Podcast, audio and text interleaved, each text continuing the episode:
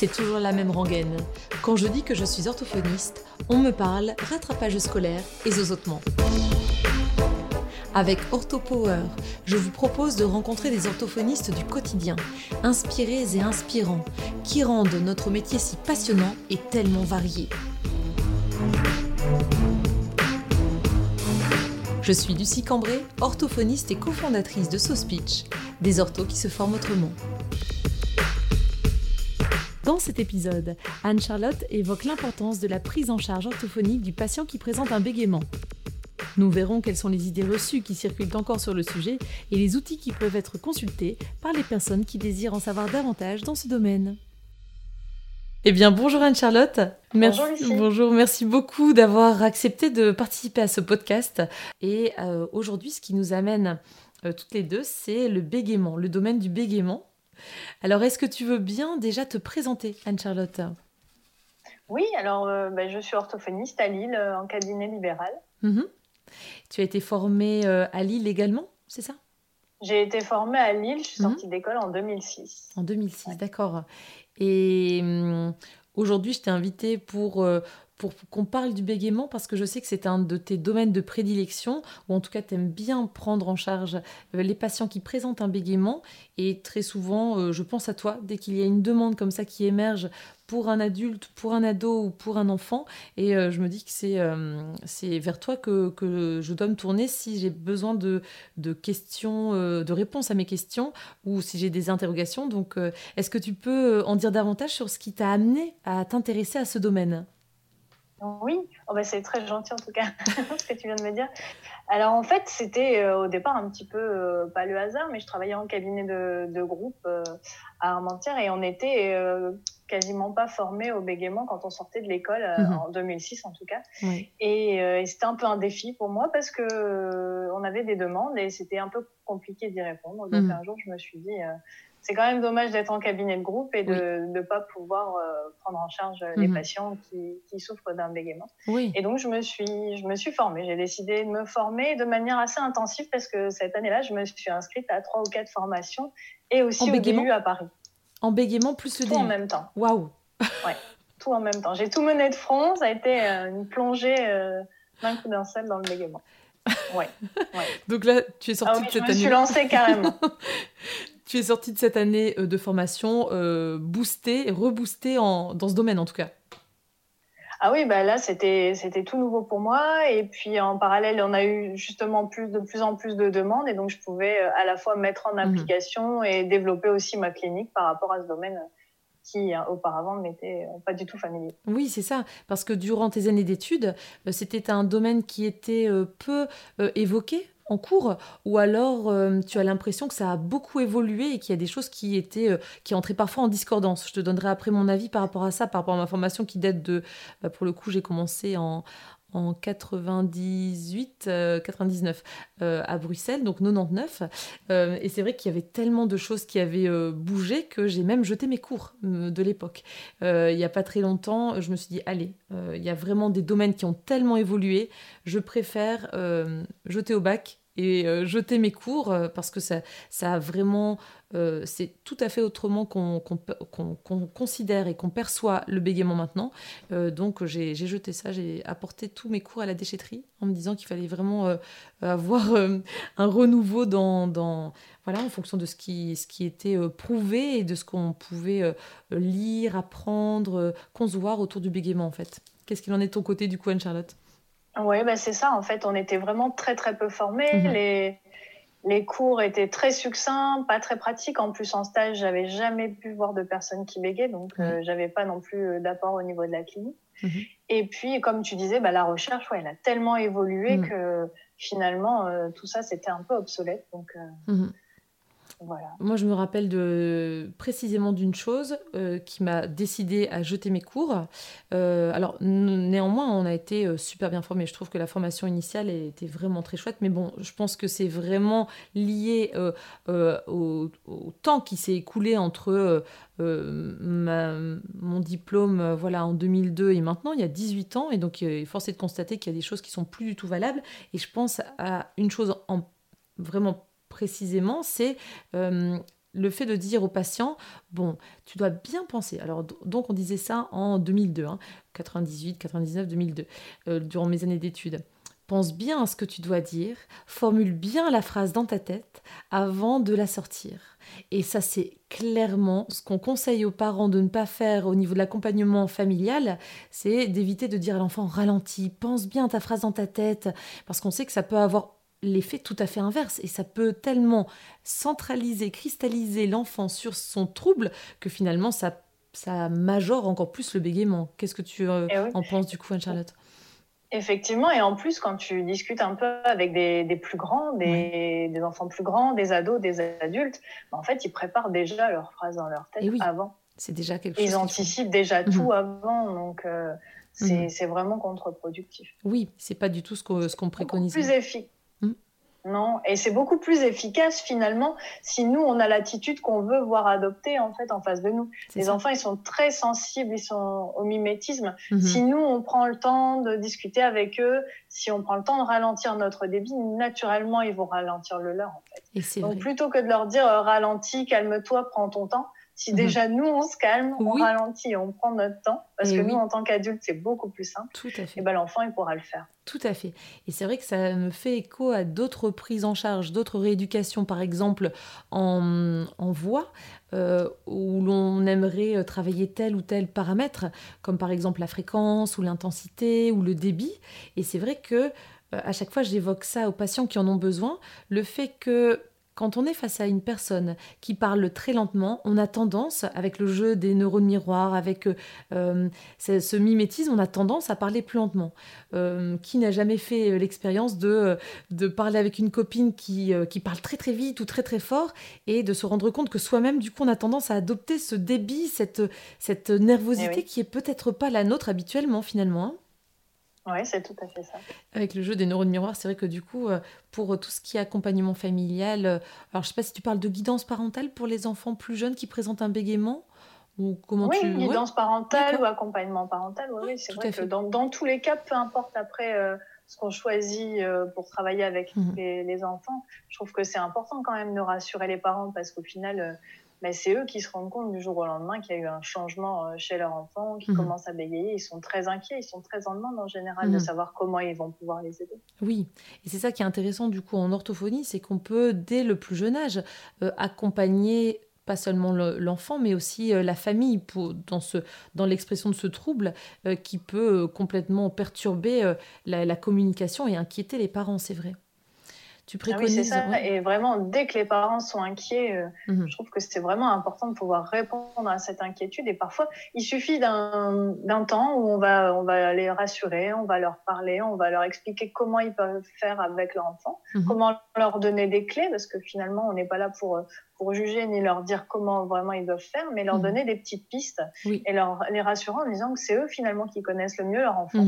Donc en adaptant des petites choses, ils vont pouvoir changer à la maison. Euh, euh, oui, ça c'est super. Ils vont pouvoir euh, faire en sorte d'être plus serein et de, de, rétablir cette communication. Oui, parce que quelque part, l'idée, c'est vraiment de redescendre un peu le climat de tension, euh, même causé par, créé par la survenue de ce, ce, bégaiement, qui ne fait que inquiéter encore plus et, et rajouter un peu de nervosité dans cette dynamique familiale. Est-ce que tu as comme ça, c'est vrai que j'avais pas prévu de te poser cette question, mais est-ce que tu as comme ça euh, quelques conseils, peut-être deux, trois conseils pour des parents dont l'enfant très jeune présenterait euh, un bégaiement euh, Qu'est-ce à part le fait de, de consulter très rapidement, demander au médecin traitant et consulter très rapidement un ou une orthophoniste pour se faire aider et accompagner surtout, pour évoquer euh, tout ce qui pourrait être fait euh, dès le jour J, le jour même du rendez-vous à, la maison. Euh, est-ce que tu aurais des petites astuces comme ça, des petites clés qui ne remplacent bien sûr pas une prise en charge, un bilan avec rééducation, accompagnement, mais déjà les petites choses qu'on pourrait avoir en tête, peut-être deux, trois petites choses. Oui, bah, pas hésiter vraiment à, garder son calme en fait mmh et à éviter de paniquer. Mmh et euh, pas hésiter à se mettre à la hauteur de l'enfant. Ah oui. Montrer qu'on l'écoute et puis mhm. reformuler ce qu'il a dit, même, euh, même si ça bloque un peu, pas hésiter mhm. à reformuler ce qu'il dit en prenant le temps et en mhm. montrant qu'on a bien compris finalement. C'est important de lui montrer qu'on a compris le message qu'il a voulu faire passer. Peu importe comment ça s'est passé. Oui. Vraiment, c'est le message qui est important. Donc, ah pas hésiter à, reformuler pour montrer qu'on a compris et que ce qu'il a dit, euh, bah oui, ça a du sens, ça a de l'intérêt. Mmh, tout à fait. Le replacer au centre de la conversation, parce que c'est vrai que quand on est parent et qu'on est occupé, l'enfant qui vient nous voir, bah, on n'est pas forcément en train de le regarder quand on, discute. On peut répondre comme ça un peu euh, rapidement, euh, encore plus pour l'enfant qui présente un bégaiement. Euh, eh bien, le fait de euh, le regarder, de se mettre à la, hauteur, c'est vrai que ça, fait partie des choses très importantes qu'on peut déjà mettre en place euh, dès le début, en fait. Hein. Éviter peut-être aussi les, sources de, distraction comme la télévision et tout ça oui, alors bah, en période de confinement, il faut bien aussi les occuper un petit peu. Mais, Mais c'était surtout des sources. Finalement, mm. les présents et des bégaiements qui ont été identifiés, finalement, c'est euh, la fatigue. Ah Donc ça, c'est une chose à laquelle on va faire très attention, euh, mhm. Voir s'il a suffisamment dormi, est-ce qu'il n'est pas un petit peu décalé en ce moment, justement, mhm. euh, est-ce qu'il n'aurait pas besoin d'une sieste à ce moment-là, est-ce qu'il ne faudrait pas réinstaurer des siestes le week-end ou les, mercredis quand ils ne sont pas à l'école, parce mhm. que ça ne lui serait pas propice. Et puis, effectivement, toutes les émotions, l'énervement, le stress, ça peut jouer. Alors, les écrans, la télé en tant que telle, je ne sais pas forcément, mais par exemple, les jeux vidéo, pour mhm. les un peu plus grands, euh, les jeux vidéo où on s'énerve parce qu'on perd, ou alors on, est très énervé, au mhm. contraire parce qu'on a gagné. ça, ça peut voilà, être une source euh, d'énervement, mhm. d'émotion et, de bégaiement. Tout à fait. Alors c'est vrai que tu fais très très bien d'en parler, de cette excitation liée aux jeux vidéo et tout ça. Je pensais, euh, et et c'est de ma faute, je n'ai pas précisé. Je pensais à la télévision en mangeant, en fait, tu vois, toutes les sources de distraction pendant qu'on mange et que, ou quand on est, euh, euh, quand on veut qu'il y ait un, temps d'échange et qu'on parle, s'il y a un fond sonore, peut-être que là, ça vient euh, majorer le trouble parce que l'enfant doit se faire entendre malgré le bruit ambiant, peut-être aussi.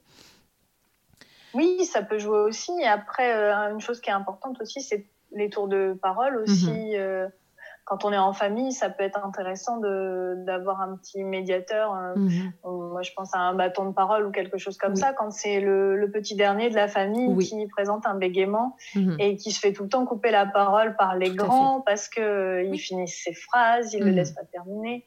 Et il n'a jamais le temps finalement de s'exprimer. Donc pourquoi pas aussi euh, proposer des moments d'échange ou quand on est tous ensemble et avoir un petit bah, quelque chose finalement qui marque ce, tour de parole et qui mhm. permet à chacun de prendre la parole sereinement et de pouvoir dire tout ce qu'il a envie de dire. Mhm.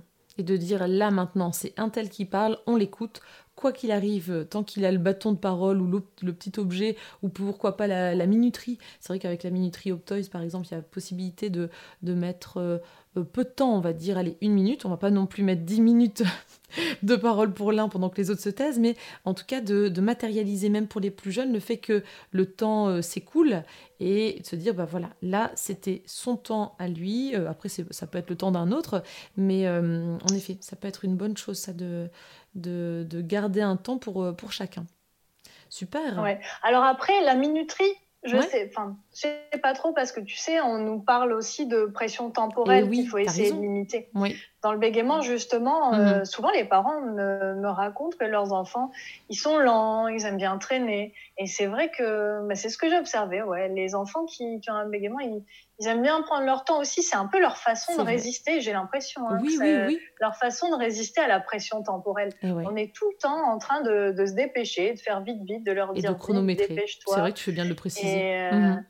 Et finalement, euh, cette pression temporelle, ben, j'ai l'impression qu'ils essayent d'y résister. Et eh oui si on pouvait essayer de, ça fait partie des pistes que je conseille aux parents, mais c'est vraiment une piste quand même compliquée, c'est de se dire, euh, bah essayer de repérer les moments où vous dites euh, vite, vite, on se dépêche dans hmm. la journée et voir comment vous pourriez faire autrement Mhm. pour ne pas être obligé de vous dépêcher. Euh. Et oui, Bah, tu fais bien de le préciser parce que tu vois, moi, ça faisait partie des, petites astuces auxquelles j'aurais pensé, la minuterie par exemple, mais c'est vrai qu'en y euh, repensant grâce à toi, euh, dès qu'on voit le temps qui, euh, qui s'écoule et qui arrive presque à la fin, la durée qui, qui se termine, la durée de temps qu'on a programmé qui se termine, bah, on a encore cette pression temporelle en effet, donc c'est quelque chose qui ne serait pas forcément à utiliser davantage le bâton de parole alors peut-être, comme ça chacun prend le temps dont il a besoin en fait. Hein.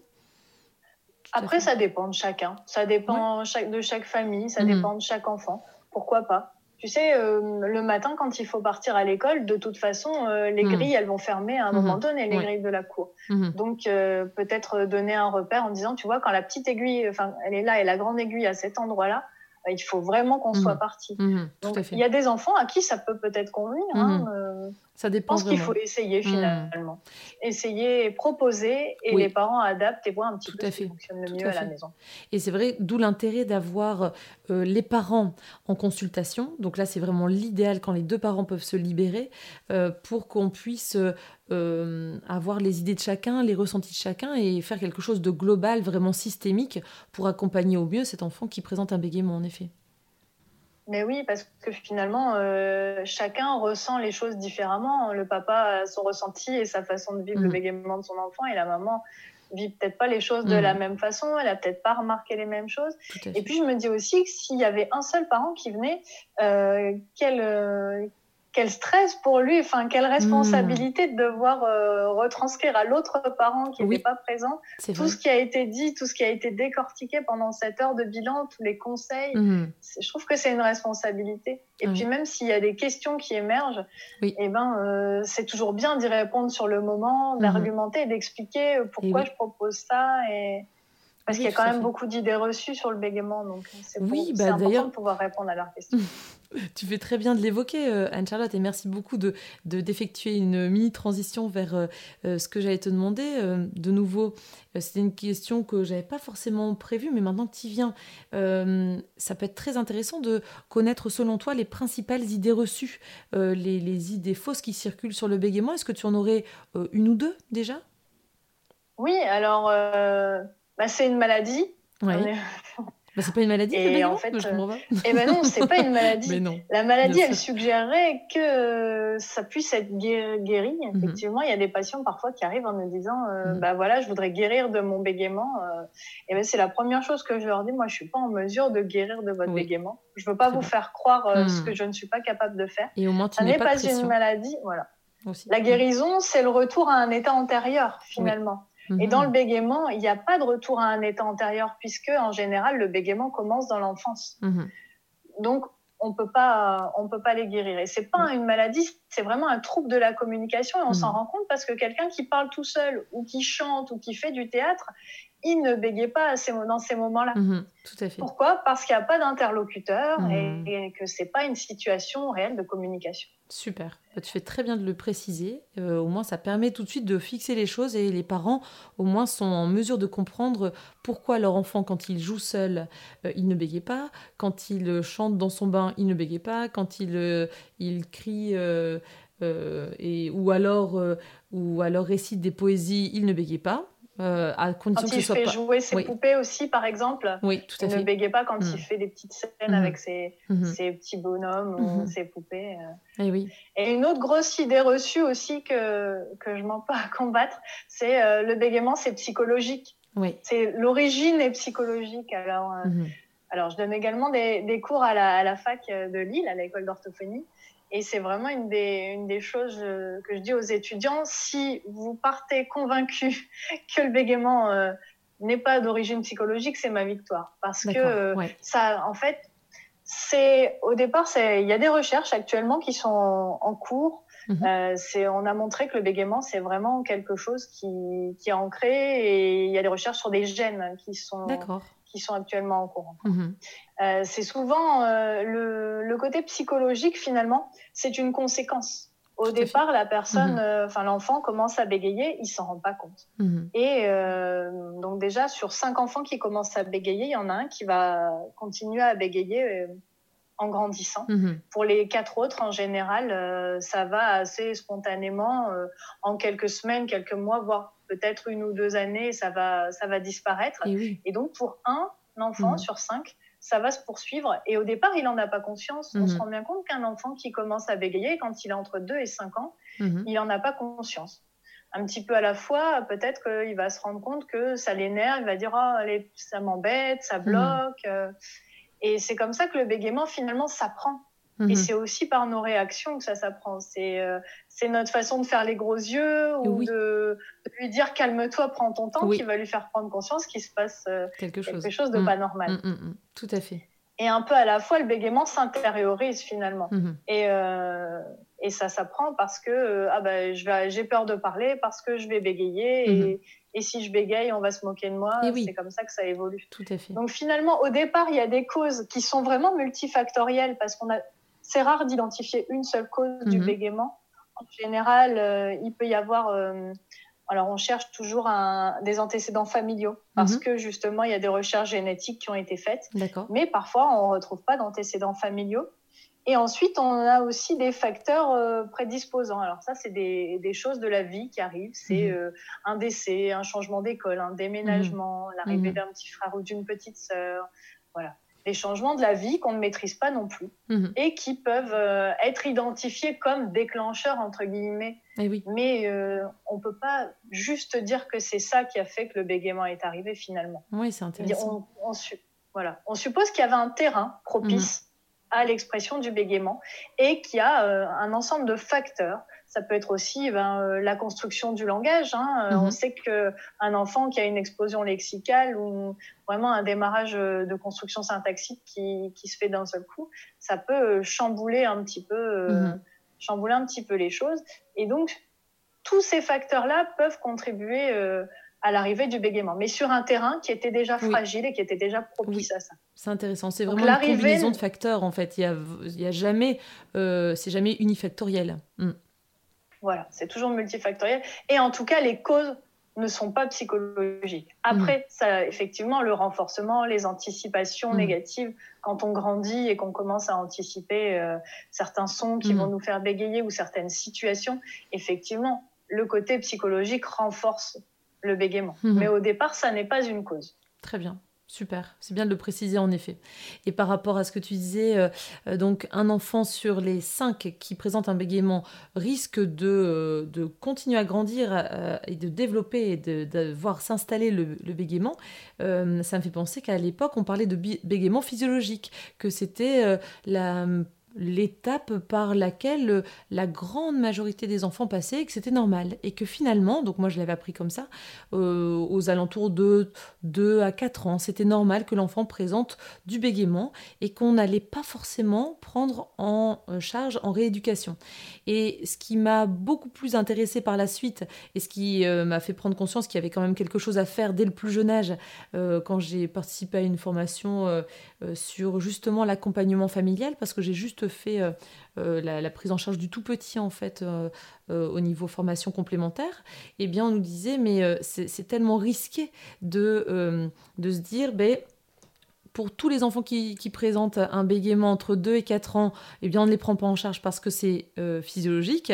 Ben non, il y en a quand même un qui risque de s'ancrer là-dedans et de, de le voir s'installer. Donc, il faut absolument, pour tous, proposer déjà une sorte d'accompagnement ou juste euh, une séance où on répond aux questions, aux, interrogations, on peut rassurer les parents et mettre déjà en place des petites astuces, des, euh, petits conseils, euh, proposer des, mini-solutions déjà au départ pour améliorer la communication et faire que le bégaiement progressivement disparaisse aux parents, mais pour tous les enfants. Voilà, pas juste se dire on attend et puis ça finira bien par passer. Eh oui, tout à fait. On ne peut pas savoir en mm. fait, c'est pas écrit, euh, il n'y a pas une étiquette euh, marquée sur son front, on ne peut pas savoir quel est le, ce fameux euh, enfant sur les cinq pour mm-hmm. qui ça va perdurer malheureusement. Tout à fait.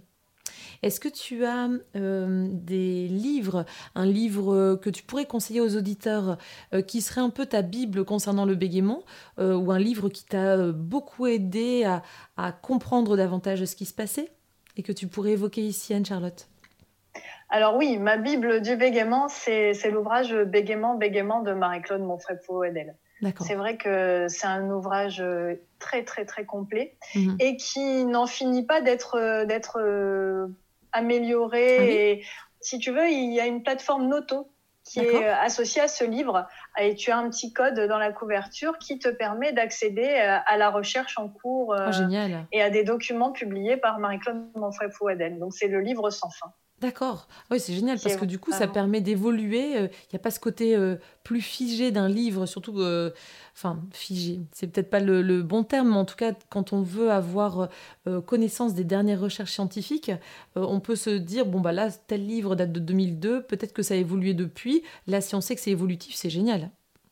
Ah oui, oui, c'est ça qui est vraiment génial. Mm. Donc celui-ci, c'est vraiment, euh, vraiment ma Bible. Et puis euh, est paru au mois de septembre euh, un livre qui est un peu plus, un peu plus pratique, je dirais peut-être un peu plus accessible si on démarre dans le bégaiement ou qu'on peut tout à fait conseiller à des familles, mhm. qui a été écrit par Véronique Aumont-Boucan et Elisabeth Vincent. Mhm. C'est aider son enfant à parler et à communiquer. D'accord, super. 50, 50 petites fiches. Ouais, il est très pratique et avec des, des petits exemples, vraiment très très bien fait. Ah bah super. ce qu'on fera, Anne-Charlotte, c'est qu'en dessous de ce podcast, je mettrai les références bibliographiques que tu m'auras adressées. Comme ça, les auditeurs pourront euh, y retourner facilement, tu vois, retrouver ces, références assez facilement. Super. Merci beaucoup. Est-ce que tu as, euh, je pose maintenant depuis euh, quelques fois là, depuis le début de ce podcast, je pose cette question aux, orthophonistes à qui je propose d'intervenir.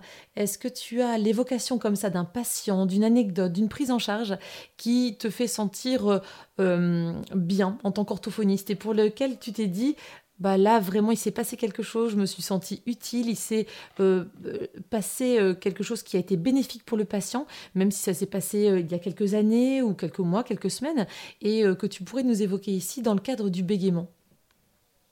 Oui, mais justement, je pense à un, jeune homme qui est arrivé en France.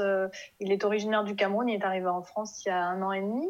Et donc, c'est quelqu'un de, de, vraiment très motivé qui avait trouvé un emploi dans une dans une association de réinsertion, il mhm. travaillait dans une bibliothèque. Et c'est quelqu'un qui était vraiment très, très renfermé et très complexé par rapport à son bégaiement. Mhm. Et c'est la chose qui m'a évoqué tout de suite quand on s'est vu lors du bilan. Euh, voilà, je suis quelqu'un de très timide. Mhm. Euh, au Cameroun, j'avais fait des études, j'ai jamais pu. Euh, j'ai jamais pu exercer le métier que, que je voulais. Je voulais être assistant juriste. Voilà, donc là, il, il travaille dans une bibliothèque et... Euh, il n'y avait jamais eu de suivi au Cameroun, pardonne-moi de, t'interrompre, il n'y avait jamais eu de, suivi au Cameroun, en fait, pour le bégaiement, en fait, hein. Il n'y a pas d'orthophoniste euh, formé au bégaiement là-bas. Euh, en tout cas, c'est ce qu'il m'a dit. Il m'a dit que c'était très compliqué euh, déjà bah, quand tu habites dans un petit village, eh d'aller en ville mhm. et d'aller voir un orthophoniste ou même n'importe quel professionnel de santé. Mhm. J'ai l'impression que c'est très compliqué d'après ce qu'il m'a dit. D'accord. voilà. Bon, pour la petite histoire, ce monsieur récemment, il a été admis à une formation. Il ah, s'est lancé. Il a passé tout un entretien. Et il m'a dit, je me sentais hyper confiant et j'ai commencé par leur dire, voilà j'ai un bégaiement, mhm. mais pour autant, mais je suis motivée, j'ai envie de faire ce métier. L'intégration à votre formation, euh, ça serait vraiment pour moi un atout. Mhm. Et il a été pris et il ah, commence au mois de septembre. Et j'en ai la chair de poule de ce que tu racontes, de l'anecdote que tu évoques. Et donc il a été pris, il commence au mois de septembre. Voilà. Voilà. Génial. Et il est ravi. Et, et là, il n'a pas souhaité qu'on se revoie pour l'instant parce qu'il mhm. se, il se sent vraiment euh, à l'aise et il a intégré un groupe de self-help qu'on a à Lille justement. Euh, on n'a plus de groupe de bégaiement actuellement, mhm. mais il y a un groupe de self-help qui s'est mis en place. Donc un self-help, c'est des personnes qui bégayent, qui se retrouvent entre elles pour, euh, ben, en fait, comme des groupes de bégaiement, mais sans thérapeute. Ah ouais? Je, je savais pas que Voilà, se retrouvent entre elles et travaillent sur leur bégaiement. Donc là, euh, je sais parce que c'est mon co-délégué de l'association Parole Bégaiement, mhm. Daniel Beauvois, qui a mis en place euh, le self-help à Lille. Mhm. Et donc, chacun arrive soit avec un petit texte, soit avec quelque chose à raconter. Et il met en place les techniques et, et, euh, et ils font un petit jury finalement. Et ah ils se donnent des conseils entre eux. Ah bah, tu vois, là c'était mieux que la semaine dernière, c'était plus à l'aise. Ou alors là, bah, tu vois, tu as bloqué un peu sur ce mot-là. Euh, ah, mais c'est génial. Ils se coachent entre eux. Ah, c'est génial. Et ça doit être tellement valorisant pour eux en tant que euh, patients ou anciens patients de pouvoir aider les autres ou de pouvoir se sentir utile euh, pour, pour accompagner les autres qui ont la même problématique qu'eux. Ça doit être génial. Ça doit être super en tant que patient. Ah oui, j'ai l'impression que ce groupe-là, c'est vraiment très, très enrichissant. Ils sont ravis. Euh, mhm. Et de pouvoir aussi être confrontés à d'autres personnes qui bégayent, parce que finalement, euh, dans, la, dans leur quotidien, ils croisent pas forcément régulièrement de personnes qui bégayent et ils se sentent un petit peu extraterrestres parmi tous ces gens qui n'ont pas de soucis pour communiquer. Et oui. Donc là, ils se rendent compte que bah, on peut avoir un bégaiement et mhm. finalement euh, faire un concours d'éloquence, par exemple, parce que je sais qu'il y a il y a des concours d'éloquence qui sont organisés euh, entre personnes qui bégayent. Oui. Et ils sont, ils sont vraiment ravis de ça. Et oui, j'en ai entendu parler, mais récemment, là, durant ce confinement, euh, euh, parce qu'on est toujours en confinement encore pour quelques jours, j'ai j'ai vu qu'il y avait des, des, concours d'éloquence qui se passaient. Donc, par exemple, il y en a un qui se passera prochainement à Bruxelles et je, pour les personnes qui présentent un bégaiement. Et je ne pensais pas du tout que ça existait. Je ne savais même pas, tu vois, que euh, des groupes self-help euh, existaient. Est-ce que tu sais si ça existe aussi dans d'autres villes que Lille? Ah oui, il y en a à Paris, je crois aussi qu'il y en a à Nantes. Mhm. Voilà, ça c'est ceux dont j'ai entendu parler par le biais de l'association, mhm. mais il y en a, il y en a plusieurs en France. D'accord. Alors pour rappeler l'association, c'est l'APB, Association Parole Bégaiement, c'est bien ça? C'est ça, c'est l'association Parole Bégaiement, donc qui a pour but de, bah, de faire connaître le bégaiement, d'informer, de faire de la prévention également, et puis de venir en assistance aux personnes qui bégayent et, qui ont besoin d'aide, besoin de, parler et d'être rassurées. Ah bah super. Donc on peut retrouver facilement sur Internet en, tapant APB, on peut retrouver les différentes antennes qui existent en France? Oui, on peut sur www.bégaiement.org, on mhm. tombe sur le site de l'association. Il y a des petites brochures explicatives euh, avec des conseils pour les parents, pour les personnes qui bégayent. Et il y a des délégations départementales. Ah, génial. Oui, donc ça fait pas mal d'outils que tu nous livres aujourd'hui pour qu'on puisse, à la fois en tant qu'orthophoniste, aider les, les, patients à s'y retrouver par rapport euh, à des, des réseaux d'aide, en fait. Hein mais aussi en tant que parent, peut-être si des parents euh, nous écoutent, même parents orthophonistes ou euh, parents euh, non orthophonistes, qui souhaiteraient trouver des, réponses ou des, éléments de, réponse par rapport à leur questionnement, ben, on sait déjà que tu nous as donné pas mal de petites choses. Et puis, bien sûr euh, sur le site APB, euh, et puis euh, le fait de se référer à son médecin pour ensuite consulter en orthophonie, c'est l'idéal pour avoir un suivi personnalisé et l'occasion d'évoquer tout son ressenti, ses questions, ses interrogations en fait. Hein. Est-ce que euh, tu pourrais, Anne-Charlotte, est-ce que tu as en tête euh, un, talent, euh, une qualité qui, selon toi, est propre à l'orthophonie, quelque chose qui nous fait nous sentir en tant qu'orthophoniste un peu puissant, un power, orthopower, et qui nous fait euh, nous dire que notre profession, elle est, euh, elle est hyper chouette, malgré les, les, les, suivis qui parfois euh, sont plus difficiles ou, ou les situations de vie qui sont moins, moins encourageantes, moins dynamisantes, où on se dit que là, c'est un peu plus, plus, plus, compliqué à gérer, par exemple. Est-ce qu'il y a comme ça une petite chose pour toi qui fait partie des talents de l'orthophonie ou de l'orthophoniste que tu pourrais évoquer ici? Oui, je pense que pour nous, notre grand pouvoir, finalement, c'est notre écoute et notre mm. adaptabilité aux patients. On est vraiment, euh, je pense qu'on est ouvert d'esprit parce qu'on est mm. là pour euh, à la fois euh, allier notre, notre technique, tout ce qu'on sait, toutes nos mm. connaissances, et remettre ça dans le contexte du patient et lui proposer quelque chose de vraiment adapté sur mesure. Hein.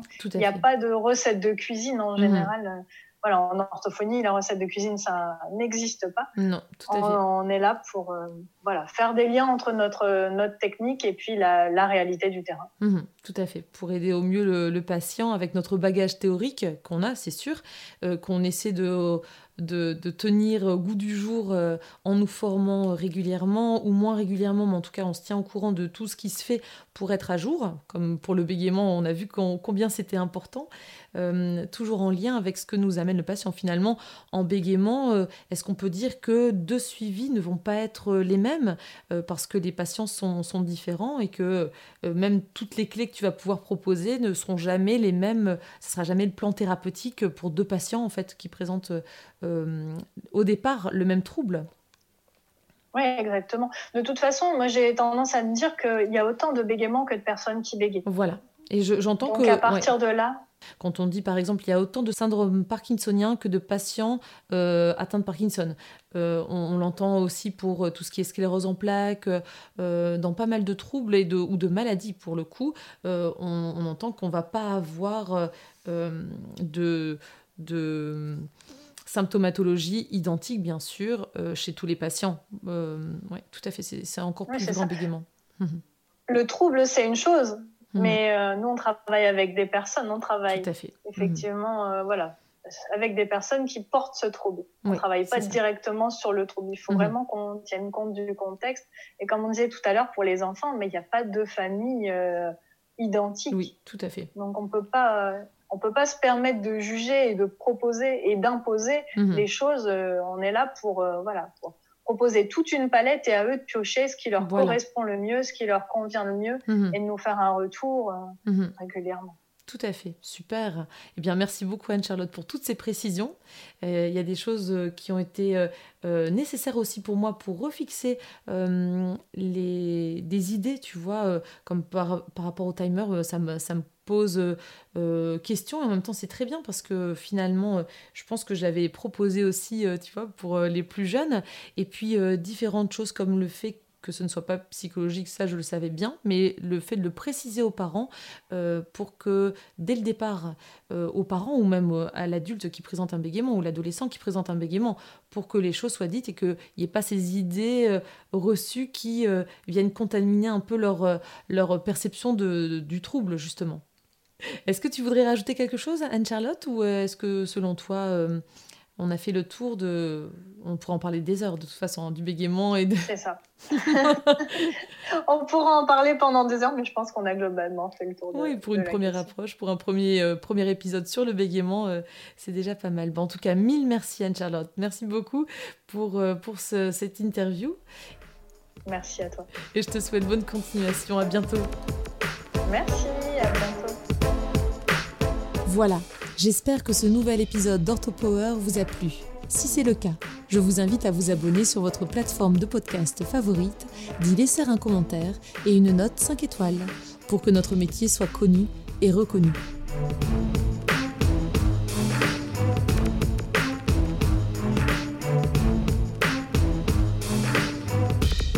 OrthoPower